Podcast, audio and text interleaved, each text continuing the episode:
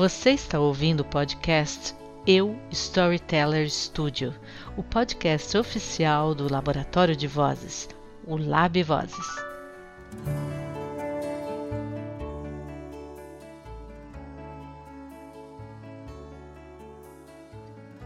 No dia 8 de junho de 2021, eu assisti pelo YouTube uma live sobre cultura digital. O programa é semanal e se chama Pedro Mais Cora, com o símbolo matemático mesmo.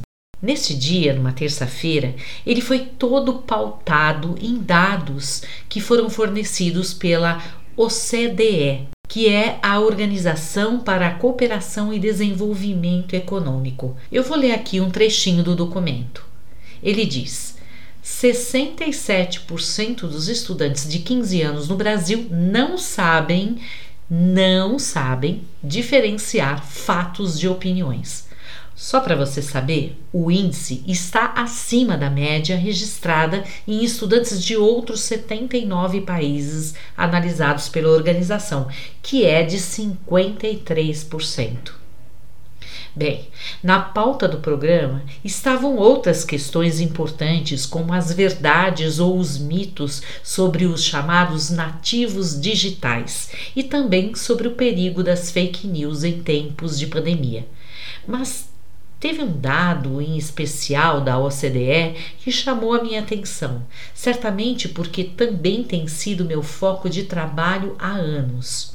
No documento diz o seguinte: o enorme fluxo de informações que caracteriza a era digital exige que os leitores sejam capazes de distinguir entre fato e opinião. Os leitores devem aprender estratégias para detectar informações tendenciosas e conteúdo malicioso, como as notícias falsas e e-mails. A infodemia na qual eventos como a pandemia de Covid-19 nos envolveram, torna mais difícil discernir, ou seja, diferenciar a precisão das informações quando o tempo de reação é crucial. Olha, essa questão ela não deve ser novidade para você, como não foi para mim. Desde quando, por exemplo, há cerca de uns quatro anos, eu comecei a trocar mensagens com uma professora universitária de Belo Horizonte e ela me falava, por exemplo, da é, dificuldade que os seus alunos de graduação estavam tendo para compreender e interpretar fatos, conceitos e informações. E aí eu, já naquele momento, eu comecei a pensar mais sobre o quanto este problema que ela estava vivendo lá com os graduandos né? Também escorregava pelos dedos de quem, como eu, sempre trabalhou na educação básica. Ou seja, com esses tais alunos aí na faixa dos 15 anos. O fato é que o perigo sempre está e sempre esteve à espreita, seja nos espaços que perpetuam a ideia dos conceitos ensinados por disciplinas, ou seja, as escolas, ou naqueles que priorizam a informação instantânea, ligeira, volumosa, ou seja, as redes e mídias. Em todos os casos, sempre ficam à margem, ou seja, de lado os pensamentos complexos, as analogias, os raciocínios e tantas vezes a criatividade, pois que isso exige um tempo para a maturação e para o diálogo, mentes disponíveis para duvidar e até errar. De toda maneira, é importante dizer que o conhecimento pautado em ciência liberta sim o indivíduo, sobretudo das informações mentirosas, falaciosas que espertamente ocupam as redes sociais, onde é mais fácil atropelar as mentes. A gente sabe também que, como diz o ditado, desgraça pouca é bobagem e que o pensamento generalizado neste mundo doente de tanta informação considera que da outra ponta da linha desta comunicação há sempre alguém pronto para ser fisgado, como um peixe, ou seja, pessoas que não sabem ou não querem saber, porque não querem pensar, seja lá qual for o motivo, a diferença entre um fato e uma opinião. Essas pessoas ignoram a verdade e são capazes até de alimentar a mentira. Não se importam em se iludir nos raciocínios, e é assim que, nos comentários de um texto ou postagem nas redes sociais, perdem-se, sem escrúpulos, numa escrita sem pudor, comentando não mais o fato que foi posto em discussão, que abriu o post, mas o comentário anterior. Olha, é preciso de uma boa dose de paciência com aqueles que argumentam o argumento alheio. Não padecemos apenas de infodemia. Se fosse isso, estava ótimo. O problema é que somos egocêntricos com a nossa felicidade, com a nossa ética tão frágil a gente padece de discernimento, de compreensão, de interpretação, de extrapolação, da absoluta falta de tempo para o nosso próprio pensamento, também de algum método para norteá-lo. Aristóteles já sabia disso, tinha esse método, nos indicou o caminho.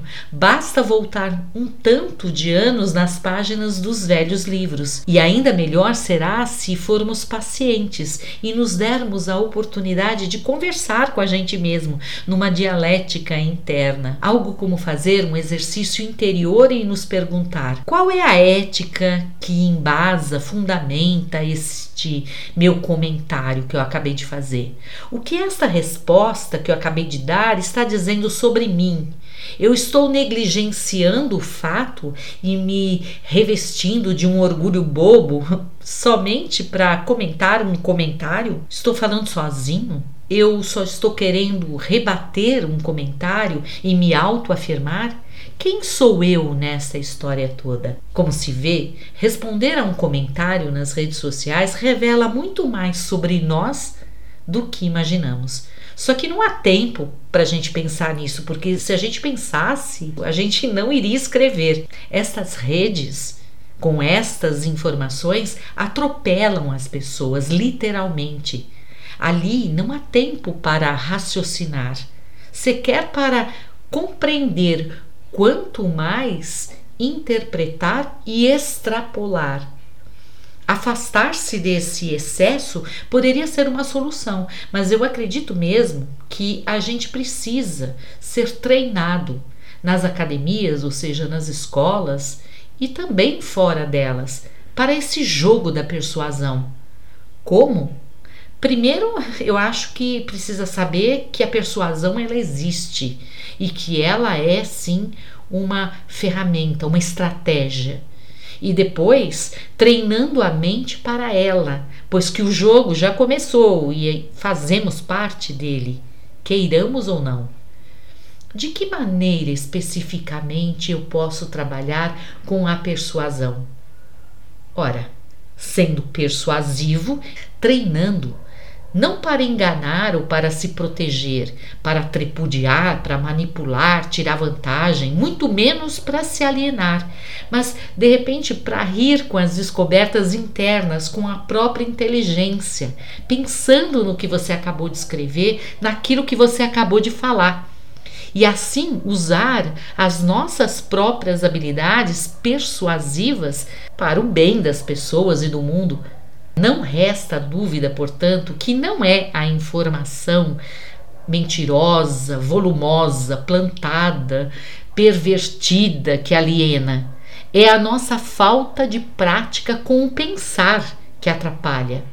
O que esta gente que ri pelas costas e produz fake news desconsidera é que a persuasão pode ser aprendida, treinada, estimulada, fazer parte de um kit de sobrevivência e salvar nossas vidas, contribuir para a nossa sanidade, contribuir talvez até para o mundo. O que esta gente que insiste em argumentar e dar opinião sobre o comentário alheio e não sobre o fato, e que se deixa enganar toda feliz pela mentira, pelo ranço das armadilhas mentais, é que é possível se salvar e que não é preciso ser definitivamente o peixe que se ilude com a minhoca que se contorce na flor da água.